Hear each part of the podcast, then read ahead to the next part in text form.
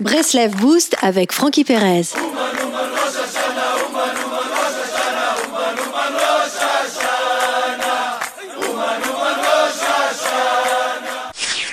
Rabbi Nachman insiste sur la nécessité absolue de vaincre les sentiments de tristesse.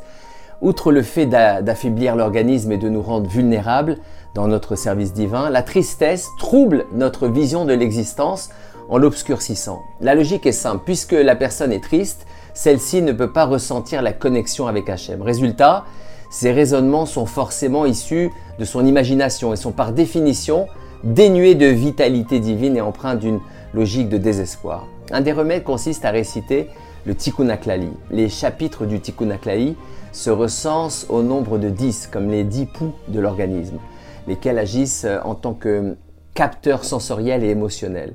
Lire le Tikkun Aklali revient à soigner les blessures de nos capteurs sensoriels. Il faut veiller à préserver sa joie parce que la tristesse ouvre la porte au mauvais raisonnement. C'est ainsi que la personne triste voit la vie en noir. Par exemple, elle vous euh, certifiera que, que son chemin croisera souvent celui de mauvaises personnes, à l'inverse d'un individu joyeux qui attire sans cesse la rencontre de bonnes personnes. Il faut particulièrement veiller à préserver sa joie en Eretz Israël, car vous entendrez beaucoup de personnes tristes qui vous diront les gens ne sont pas polis, ils n'hésitent pas à, à vous ignorer alors que vous avez besoin d'aide, etc.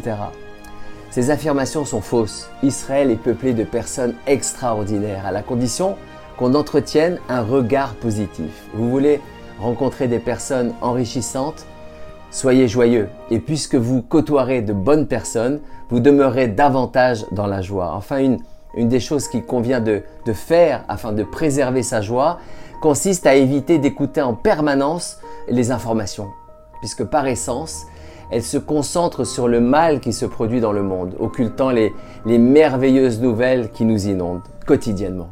Shabbat Shalom les amis.